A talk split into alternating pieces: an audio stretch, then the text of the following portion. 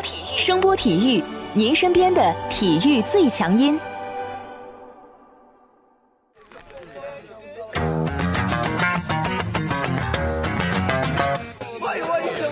Yo, yo, it's boogie time, so come on, let's swing it? 看 NBA 风云，聊 NBA 故事，这里够有趣，这里够专业，没错，这里就是大话 NBA。I be the show, make a room, shake it, shaking it down. I be the nigga with a high profile. Everybody come on, we be the shakers with a crazy style. And then shocking the world, cause we the flow, shake his speed, make us rockin' the city. 欢迎大家收听新一期的大话 NBA，我是小老弟。在节目一开始呢，我们节目依然要为武汉加油，为湖北加油，为中国加油。上周呢，不少朋友都在问我，有才大概什么时间会复出啊？原因我也都说过了，主要是因为疫情的原因嘛。他家的小区我进不去，我家的小区呢他也进不来，门口保安反正也快认识他了啊，很尴尬。不过呢，随着近期疫情的好转，我估摸着我们所在的城市呢，很快会解除这个一级响应。等政府令一发出来，应该我们俩就可以一起给大家录制节目了。不过我个人还是在这里呼吁大家啊，虽然现在疫情有好转的这个趋势啊，但这个新型冠状病毒的厉害程度，相信大家也都见到了。我们努力了整个春节，大家肯定也都快憋坏了。但是为了我们家人，为了那些奋战在抗击病毒一线的医务工作人员，我希望大家还是尽量的有点耐心啊。等我们彻底战胜了病毒，大家再使劲的撒欢儿。所以呢，本期节目还是老弟我自己一个人啊，陪大家聊聊 NBA。先跟大家聊两句上周的一些花边新闻吧。在上周全明星周末彻底结束之后啊，闪电侠韦德也彻底惹上了麻烦啊。大家都知道因为什么啊？这扣篮大赛的他一次评分。引来了巨量的口水啊！但是呢，韦德很有意思啊，在这个引起了口水之后呢，他居然公开的表示啊，得了第二名的戈登更容易被人家记住啊，也更容易挣钱。哥，你这个脑回路我觉得很可以啊，人家得第二已经够难受了，对不对？而且是连续得了好几届第二，本来今年就是冲着扣篮大赛冠军来的。你说让人家拿着扣篮大赛亚军的成绩去挣钱，你这个道理说不太通啊，对不对？最后呢，这件事儿在美国搞得有点沸沸扬扬的啊。韦德呢还公布了一个所谓的电话号码，意思是，哎，你不满意来找我啊，是不是？最后呢，经过美国人民的这个多方求证啊，这个电话号码居然是他代言的一个什么所谓产品的销售热线。哥，你真是这个营销界的奇才呀！你费了这么大的周章，不会是就为了把这个营销电话的热线给发出出来吧？NBA 的这个从业人啊，特别是一些退役的球星啊，说这个韦德情商低啊，不会来事儿。从这件事上来说啊，我真是觉得啊，韦德在退役之后，真得考虑考虑，在如何不制造事端的情况下，充分的刷足自己的这个影响力啊。当然了，这些都是小插曲，无所谓。嗯，每个人吧，对每个事儿都有一些看法。我上期节目也说过，韦德的这个选择啊，站在他的角度，可能就是没错。每个人的审美标准和看法都不一样嘛。但是另外一位因为说话惹麻烦的人就不太一样了啊。上周呢，凯里·欧文成功当选了这个 NBA 球员工会的这个副主席啊。本来吧，这个事儿我觉得挺好，反正欧文现在受伤了嘛，当了副主席也能没事儿多为球员站出来说说话。毕竟欧文在这个联盟里是有一定分量的球星嘛。但是我们都知道啊，美国这边有一大堆退役的 NBA 球员啊，在退役之后呢，依然从事着一些跟 NBA 相关的活动，特别是解说呀、做脱口秀啊。这里面有一位嘴宗是谁呢？帕金斯。帕金斯老哥在球员时期啊，他也是获得过总冠军的人啊。毕竟嘛，当年凯尔特人三巨头时期的这个冠军中锋吧。这个噱头还是有的。后来到了雷霆，打的嘛也就那么回事儿。退役了呢，这老哥一直没闲着啊，各种在这个社交媒体啊、节目里面啊发表自己的一些看法。但是呢，和很多的退役的 NBA 球星不一样啊，他的看法呢往往比较犀利，连之前的大威少自己曾经的队友啊都遭到了他的毒舌的攻击啊。这次呢，他把火力转向了欧文，说了什么大家也都知道啊，言语之刻薄啊，让我实在没有想到。真的，我个人觉得，要不是有什么深仇大恨，大家都吃一碗饭的。虽然人家欧文是打球，你现在是靠嘴巴吃饭，但犯不着吧？你用这么尖酸刻薄的言语去攻击欧文，怎么在球员时期欧文过你过得太惨吗？这我想不出其他的理由啊，是不是？我个人呢，现在比较愿意把他封成这个 NBA 媒体圈的现在一代嘴宗啊，真的厉害。这哥们儿打球时确实水平还可以，我是说巅峰时期啊。但说实在的，呃，那么多大牌现在都在从事着媒体工作，你像雷吉米勒，像克里斯韦伯，你包括什么马克杰克逊，这些人在球员时期的水平都不比你差。我也没见人家乱放炮啊，对不对？说起乱放炮，那肯定咱们再提提查尔斯·巴克利。巴克利也是出了名的毒舌啊，但是呢，巴克利放完炮之后自己能圆回来，而且人家该亲驴屁股也亲驴屁股嘛。说白了，人家有这个节目效果。但这个帕金斯，我实在闹明白他现在为了什么，都想引起一些舆论的反应，让自己刷点存在感，我是可以理解的。但你这个。真的是要结仇啊！说完了这些花边呢，在全明星结束之后呢，NBA 里有两起签约是引起了球迷的热议啊。洛杉矶双雄分别在买断市场上寻觅到了合适的补强对象，湖人签下了马基夫·莫里斯，快船则是摘下了雷吉·杰克逊。这两个人呢，都是被进入重建节奏的活塞买断的。而且呢，湖人一度跟两个人走的都很近，但快船在成功截胡了马库斯·莫里斯之后呢，再次跟湖人杠上了。这次他们劫走了雷吉·杰克逊。先不说雷吉·杰克逊到底适不适合湖人，快船这个连续抢湖人新一球员的这个做法，估计让很多湖人的球迷恨得牙根都痒痒。你说连雷吉·杰克逊你都要抢，至于吗？这两个球员啊，在联盟里面其实都算有点实力的球员。呃，马基夫呢，最后去了湖人，这对于湖人来说，我觉得是一种解脱吧，并且为了签约马基夫啊，还把这个养伤的考神给裁掉了。戏码大家也都明白。补充了马基夫之后呢，紫金军团的四号位现在算是有了一个合格的轮转球员。库兹马呢，也很可能更多的出现在三号位的位置上。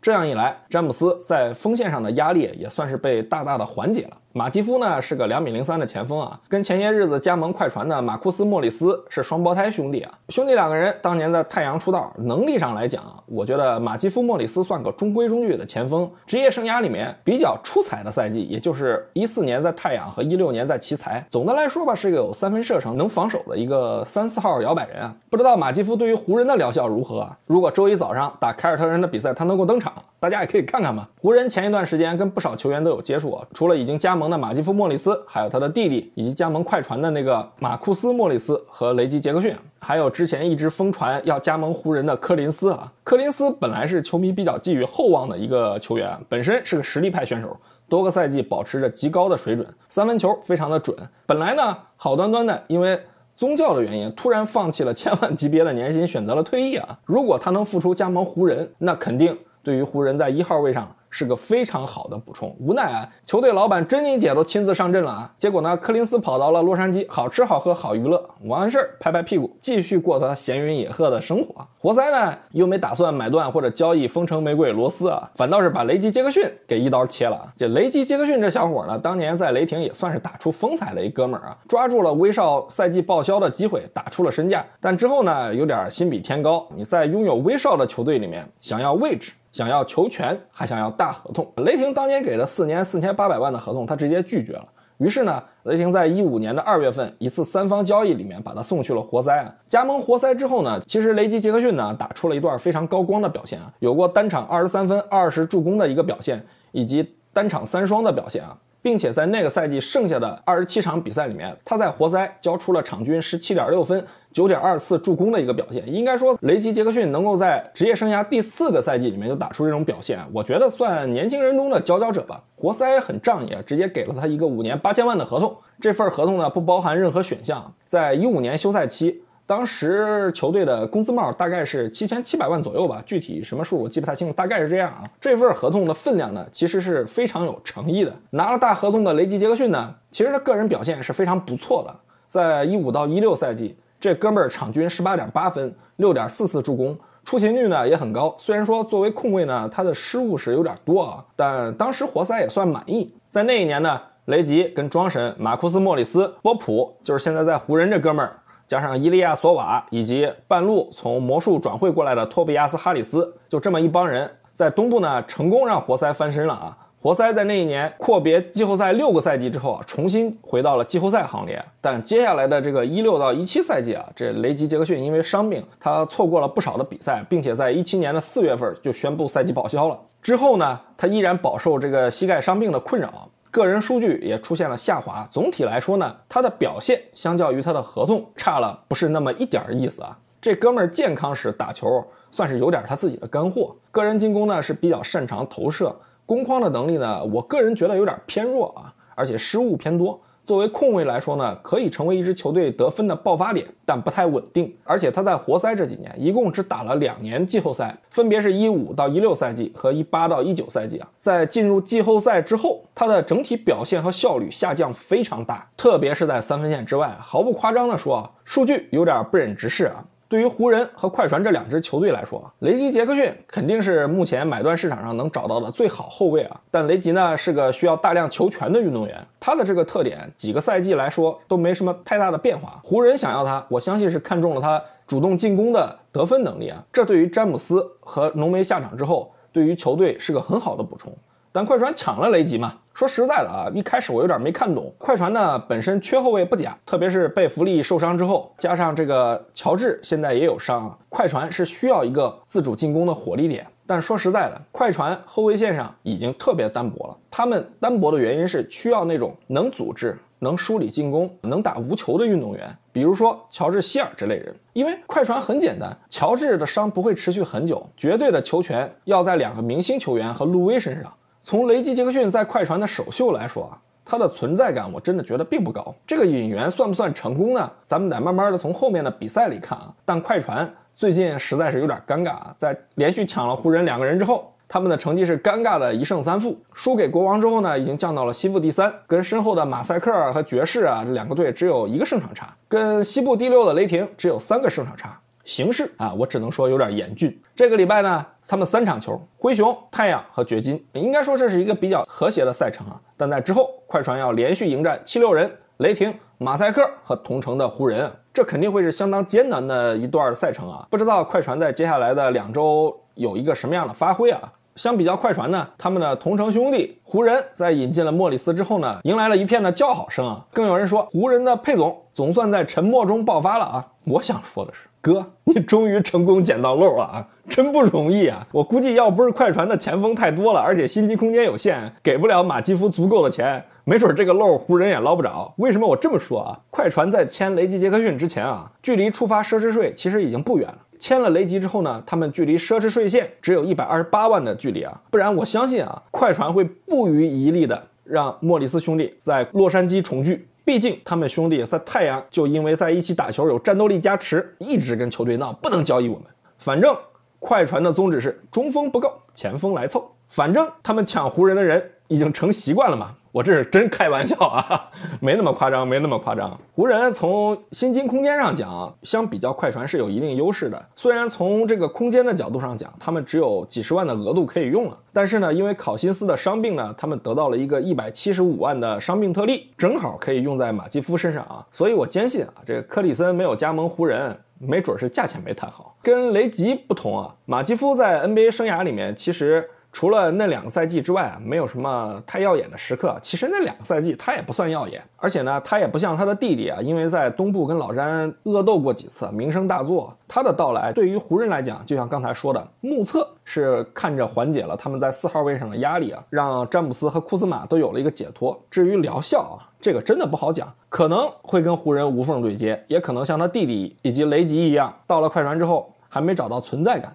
但我很确定的一件事就是，湖人成功的让詹姆斯在赛场上避免了与莫里斯兄弟同场竞技啊。大家可能都还记得啊，这个马库斯·莫里斯在凯尔特人的时期啊，季后赛里面成功防下詹姆斯之后，对詹姆斯有一个怒吼的画面，脾气非常不好，暴躁的很。如果这两个兄弟在快船聚首，同时上场，说真的，我真替阿 K 捏一把冷汗呢。一个个都不是好脾气的人啊。开玩笑啊，说正经的，湖人本赛季的补强之路是非常坎坷的，相中了谁之后都得出点岔子，不是被人截胡，就是最后谈不拢，费了九牛二虎之力才在这个买断市场上有所斩获。我。觉得啊，这佩林卡真的应该好好的请请活塞的总经理啊！要不是他同时买断了莫里斯和雷吉杰克逊这两个人，我估计啊，湖人的簇拥现在对待佩总的这个态度，可能就是另外一回事了。但我觉得最令他们蛋疼的是啊，你看看去年从湖人离开的那些年轻人，一个个都在其他球队打得非常不错。中锋瓦格纳已经进入奇才的稳定轮换了，场均二十分钟的出场时间，能够交出十一点七分、五点七个篮板的数据啊。我们熟悉的师弟史蒂芬森在 CBA 混了几个月之后呢，拿起了他心爱的电吉他，准备回归 NBA 了。据说呢，有好几支球队对他还是有点兴趣啊。球哥呢，在炒掉了自己坑孩的老爸之后呢。在鹈鹕本赛季其实表现还是非常抢眼的，只不过呢，他的进步被英格拉姆和状元郎蔡恩的风头盖得比较结实。约什哈特呢，本赛季在鹈鹕打替补，得分上双了啊。当然，我觉得最让湖人烦躁的是英格拉姆，之前在湖人什么样大家都知道，离开了湖人之后大变样。活蹦乱跳的打完了本赛季大部分的比赛，得分呢从上赛季的场均十八点三飙升到了本赛季的二十四点七分。而且更重要的是，他的这个整个比赛风格发生了很大的变化，而且呢还进了全明星。我们都明白，这些人的离去是为了湖人能够换来安东尼戴维斯，而且呢在湖人没有给他们正常成长的时间和空间。毕竟嘛，詹姆斯的岁月不饶人，洛杉矶的牌面啊也等不及这些年轻人去慢慢的成长，成长到有足够的资格站到老詹的身边去辅佐武皇再度登基。而且说句不中听的话啊。湖人已经好多年没有培养年轻人的习惯了。历史上呢，他们有很多拿来主义啊。但看到英格拉姆本赛季的变化，球场上的表现，我不太相信湖人的球迷和制服组心里没有一点波澜啊。如果要选择今年进步最快的球员啊，我愿意给布兰登·英格拉姆投一票。这位一六年的榜眼，这个赛季真的打得很不错，进步呢也很大。呃，英格拉姆这个赛季其实挺不容易的。离开洛杉矶之后呢，先是成功征服了血栓的病魔，赛季开打展现出了兑现其选秀签位的一个水准，并且进入了全明星。同时呢，鹈鹕的总经理也表明了态度啊，打算与英格拉姆签下一个长约，留下这个年轻人。但是呢，在说完之后呢，这个事儿就一直没有下文了。而且我个人觉得签约这个问题好像有点困难。为什么这么说呢？重建的鹈鹕啊，已经拥有了一个一场 NBA 比赛没有打就拿下天价球鞋合同的状元郎蔡恩。可以预见的是，只要蔡恩自己不走，鹈鹕未来几年肯定是要全队上下围绕着他打转。而英格拉姆呢，通过本赛季的出色表现，给了鹈鹕一剂强心针，但也给了鹈鹕一道难题：他的续约合同该怎么开？而且不少球迷的疑问现在就在这儿，早都说了要续约了，为何现在还没有动静？老弟，我个人认为啊，鹈鹕的总经理在给英格拉姆开合同的时候，存在两个主要矛盾。第一，英格拉姆是新秀合同已经进入到了最后一年，提前续约显然是对鹈鹕最好的一个保障。但是呢，罗斯条款成为了横在球队与球员之间的一道不小的鸿沟。为什么这么说啊？按照2017年修改过的劳资协议，罗斯条款的触发条件已经发生了变化。三个条件：一、新秀合同的第二到第四年之内拿到过 MVP；第二，新秀合同内第二年、第三年均进入过最佳阵容或当选过最佳防守球员；第三，新秀合同的第四年进入最佳阵容或者拿到最佳防守球员。听着好像有点矛盾啊，但仔细看看其实是不矛盾的。相比较于老版本，除了第一条变化最大的是不再要求新秀在新秀合同内两次连续当选全明星首发，或者连续两年进入最佳阵容，就是这条的变化最为关键。为什么呢？因为一五到一六赛季，浓眉哥安东尼戴维斯在全明星没能进入首发。最佳阵容的评选中呢，也没有进入一二三阵。提前续约的他，合同中有螺丝条款，因为这个条件没有触发，导致他损失了一大笔银子。至于多少，网上都有，大家一搜就搜到了。新版本的螺丝条款里面，这一条的变化放宽了新秀们触发螺丝条款的一个几率。回到英格拉姆身上啊。进入到新秀合同第四年的他，能够进入全明星，那肯定是源自于本赛季优异的表现嘛。英格拉姆在来到鹈鹕之后，最大的变化是他进攻方式的一个改变。在湖人那几年，他因为没有三分射程嘛，又偏爱被打搞中距离，被不少人批评过。但本赛季呢，他在鹈鹕其实大量的减少在三分线内的被打和中距离投篮，更多的选择了行进间的结合球方式进攻，让他的这个进攻节奏啊，首先大幅加快了。同时啊，经常看鹈鹕球的朋友也会发现啊，英格拉姆本赛季可以发起进攻的位置更加靠外。同时呢，他的三分球命中率由上个赛季的百分之三十三上升到了百分之四十点五。有人肯定会说，他二年级的时候也有过百分之三十九的这个三分投篮命中率嘛？但这里我得杠一下啊，那个赛季呢？他场均出手是一点八次，你看看本赛季，本赛季英格拉姆场均出手是六点二次，而且这里面呢有相当的比重是在无球状态下完成的，百分之四十点五的命中率，配合着他两米零六的身高，两米二一的臂展，其实已经让很多对手非常的头疼了。关于他的身高呢，估计也会有人杠啊，官方数据现在是两米零一啊，但讲真的啊，你看看他在比赛里与其他球员的这个身高的对比，你信他两米零一啊，对不对？接着说啊，三分其实啊不是他最厉害的地方。英格拉姆出道时，大家都送给他一个外号叫“小杜兰特啊”，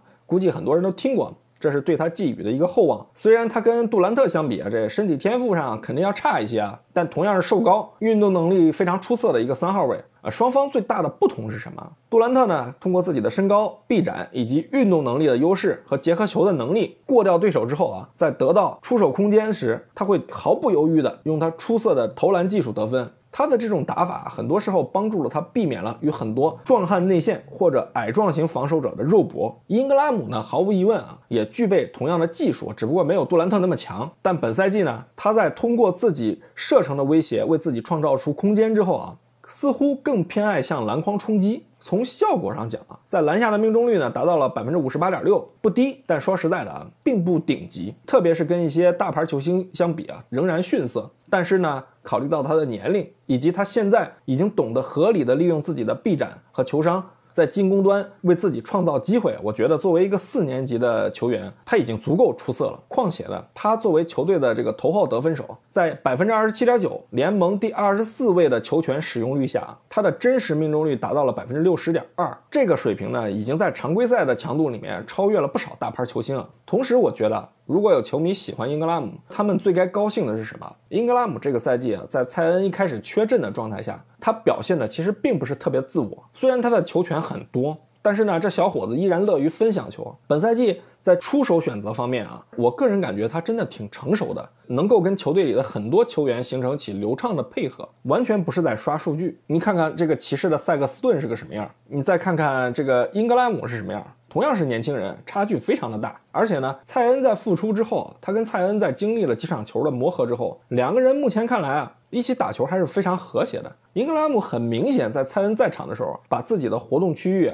更多的拉开到了弧顶高位，或者更多的去站到了弱侧的底角，就是为了给蔡恩创造空间。可能啊，他只是单纯的执行了教练的要求，但在 NBA 这个联盟里啊，特别是在重建的球队里面，教练说一套，场上做一套。或者打个折扣做一套表面功夫的人其实不在少数啊，但英格拉姆从目前来看，我觉得他不是在装模作样。本赛季呢，英格拉姆可以送出场均四点三次的助攻，并且在一月份他的场均助攻数达到了五点五次。在与泰恩配合的九场比赛里面，球权减少的英格拉姆依然可以保持场均二十分、四点二次助攻的一个水平。当然了，进了全明星的英格拉姆在成为真正球星的道路上，其实还有一个漫长的道路要走。他虽然打出了一个比较不错的表现啊，但依然难以掩盖他在比赛里相对稚嫩的一面啊，防守端呢，他习惯其实有点不太好，助攻失误比呢。我觉得非常难看啊！达到了一点四，而且呢，个人的场均失误是接近三次的，他还要做的更多更好。但起码他在远离了洛杉矶这个是非之地之后啊，他是走在了一个相对正确的道路上。按照他现在的势头，我觉得他有一定的机会在今年的最佳阵容评选里面争一下。特别是在蔡恩复出之后，其实鹈鹕在最近的十二场比赛里面赢下了七场，这里面呢，对手不乏像凯尔特人、步行者以及开拓者这些实力上比较有竞争力的球队啊。回到英格拉姆。续约的问题啊，一旦他本赛季进入到最佳阵容的名单，那甭管几阵，妥妥的这触发罗斯条款了。那么要不要给他续约的合同里面加上罗斯条款？这就是考验鹈鹕总经理大卫格里芬的一个难题了。球员这边肯定不用动脑子，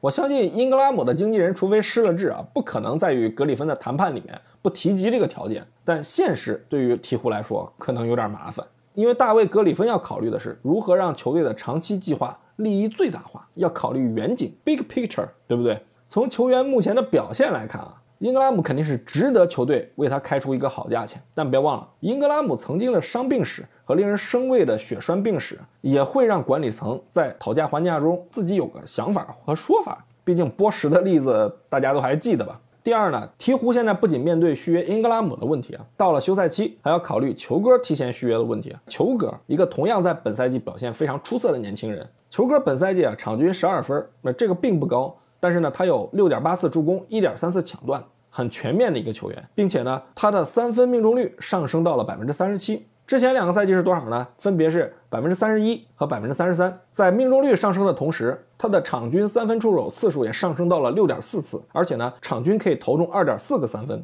并且呢，这些命中的投篮里面多为接球投篮。球哥的无球威胁在与湖人时期其实有着天壤之别的。相信最近看过他比赛的朋友都发现了啊，本赛季球哥投篮姿势变了啊，以前骚气的这个甩狙不见了。取而代之的是一个很正规的投篮出手动作，而且呢，他的出手节奏是非常快的。并且球哥的价值在于他出色的传球视野以及传球精度啊，他是联盟里少数几个抢下篮板后喜欢直接长传到对方篮下找本方球员的后卫。这点在蔡恩复出之后，他玩的次数更多，并且呢，在防守端小伙子进步也非常的明显。除了本来就不错的个人防守能力之外呢，他的补防夹击的意识水平明显提高了。最明显的例子啊，就是上周与开拓者的比赛，他多次在安东尼背身单吃自己队友的时候，及时进行了夹击。球哥呢，跟英格拉姆都是在浓眉交易里鹈鹕指名道姓的重要资产。本赛季在离开了洛杉矶之后呢，特别是球哥把他自己那个满嘴跑火车的老爸也给炒了。本赛季呢，算是能真正的静下心来安心练球打比赛了。说到这里呢，咱插个题外话，他那个缺心眼的老爸前几天还在想把自己的儿子继续当信用卡刷，说什么呢？说这个布尔家族要整合自己的资源，一起把这些资源用到他老爸办的那个坑爹公司里面。其实啊，球哥这个小伙子。我个人对他的印象还是挺好的，比较安静一个小孩儿，在球场上呢也比较内敛。其实，在湖人的头两个赛季，他吃他老爸的亏吃的太厉害了，以至于就是联盟很多球员啊，就对他好像带有一分成见啊。而且呢，本身吧，这洛杉矶呢对这个球员啊，特别是高位秀要求比较高，呃，要你来了之后就能怎么怎么怎么样。我觉得这对于年轻人都很不公平啊，包括英格拉姆对他也很不公平。其实大家可以看到啊，这两个人在离开洛杉矶之后呢，来到一个温相对温和的小球市里面，他们的进步非常明显。不能不说这个环境啊，对这个年轻人没有直接的影响。所以说嘛，我觉得啊，在鹈鹕进步这么大的一个情况下啊，球哥可能不是大卫格里芬会轻易选择放弃的一个角色啊。对于鹈鹕的未来，我相信大卫格里芬也有自己的一个规划。虽然说球哥可能不一定会像这个英格拉姆一样要上升到这个签什么亿元大合同的一个状态吧，但是很显然的是，如果球哥延续自己的这个进步的速度，保持好自己的竞技状态，在他可以跟球队提前续约的时候。他的合同啊，依然不会是一个很小的合同。除了球哥之外呢，球队可能存在的另一个续约压力啊，是在下赛季结束之后，球队目前真正的大哥朱霍勒迪，因为呢，他在下赛季结束之后是有权选择是否要跳出合同的。对于霍勒迪呢，外界的普遍看法是啊，鹈鹕会选择将他交易了，去换取一些资产。在我看来呢，这也是很有可能发生的事实。但从一三年来到鹈鹕之后呢，霍勒迪已经在鹈鹕效力了七个赛季了，也在这个球队呢也取得了成功吧。他是目前联盟少数几个可能改换门庭的外线实力派球员。之前呢，有人说他准全明星级别。不管怎么说吧，球员的实力是在这儿摆着的。我相信啊，一旦鹈鹕公开的开始询价了，霍勒迪不会缺乏追求者。不过呢。很现实的问题是啊，即使在今年的休赛期里，想获得他的球队啊，依然在二一年的夏天要面对不菲的这个续约压力。因为这位攻守均衡、进过全明星的后场，在下个赛季呢会进入三十一岁的年纪啊，势必要追求最后一份肥约了。问题是，他到了新球队能不能成为扛把子？这是困扰很多对他有意思的球队的一个问题啊。之前我们见过他在鹈鹕季后赛里的表现啊，但随着安东尼戴维斯离开之后，他在鹈鹕。起到了老大的作用吗？我觉得这是个问号啊！他对于鹈鹕这支重建中的球队还有多大的作用？我认为是个很玄学的问题。因为现在鹈鹕的状态啊，我们看到的是在球场上，他和球哥组成的后场搭档确实让很多球员很头疼。而且留在鹈鹕，霍勒迪也确实相对来说更容易的拿到丰厚的合同。但是他对于现在这支鹈鹕这支球队的意义到底有多大？这个我们很难说清楚。我个人觉得现在我也看不到。总之呢，鹈鹕呢，除了球哥和朱霍勒迪这两个人外呢，最后续约的压力肯定就是蔡恩了。如果他将来要留下，只要他按照现在的这个势头顺利的成长，不受伤，体重也回到一个相对健康或者说符合 NBA 标准的一个范围啊，大概率也是顶薪合同。所以这些原因，我觉得啊都让大卫格里芬很头疼的要做选择题。很多人都说啊，鹈鹕交易走谁谁谁，留下谁谁谁，问题不就解决了吗？我觉得这道理是没错，但从实际操作起来啊，影响人们判断和选择的因素往往却很复杂。比如鹈鹕这么一个小球市啊，即使将来这几个年轻人里的一个成了超巨，并且留了下来，球队有能力找到比这几个人更适合或者更好的球星去跟这位超巨搭台唱戏吗？或者鹈鹕在未来选择了继续刮刮乐，培养年轻人，他们能继续的在选秀大会中？选到这么好的苗子吗？你大卫格里芬首红，我不信你能连续的首红，你能三连红，这个不太现实的。蔡恩呢，目前给了鹈鹕票房和球队收入上很大的保证，同时呢，也给了这名球员与球队谈判中完全不同于其他新秀的资本和底气。他个人的憎恶与喜好，是否对球队硬实力有所要求，这些可能潜在的要求都会影响着球队管理者的每一个选择。而站在球队管理者的立场，大卫·格里芬代表着老板的利益。是老板在球队的意志的实体。说白了，他现在是被夹在几方矛盾之中。那他该如何选择呢？就像前两天媒体各种分析的，哎，英格拉姆有机会获得五年两亿的大合同，你大卫·格里芬敢给他开这个合同吗？因为英格拉姆通过今年的表现触发罗斯条款是一个很现实存在的问题，而且呢。NBA 目前工资帽的上升空间是远没有达到预期的。可以预见的是，未来联盟工资帽上涨的这个幅度可能追不上这些好球员身价上涨的程度。你想同时拥有几个好球员，作为一个小球市的球队，你能承受吗？而且站在球队管理者的角度来讲，他们究竟觉得英格拉姆这样的球员值不值一个五年两亿的合同？这些都是很悬而未决的东西啊。应该说呢，随着这个赛季的不断深入啊，我相信球员也好，球队也好，大卫·格里芬也好，也会给我们一个答案。但站在球迷的角度上，我想问一问大家：觉得英格拉姆通过这个赛季的表现，通过他的努力，让我们这些球迷看到了他的进步，但在球迷眼里，他究竟值多少钱？他的伤病史会不会影响到他在与鹈鹕的续约谈判呢？或者甚至将来他真的来到了自由市场，他的伤病会不会影响其他球队对他身价的一个评估呢？这里呢，我也想听听大家的意见。本期的大话 NBA 呢，我们跟大家聊了聊鹈鹕，聊了聊英格拉姆。希望呢，大家能够在我们的节目下方给我们留言，谈谈大家对英格拉姆、对鹈鹕的一些看法。如果顺利的话啊，下期节目呢，很可能有才就能复出了。当然了，这个东西呢，我们要看看具体的实际情况啊。也在这里呢，感谢各位听众对有才的关心。好，这期节目。我们就聊到这里，感谢大家的收听，我是小老弟。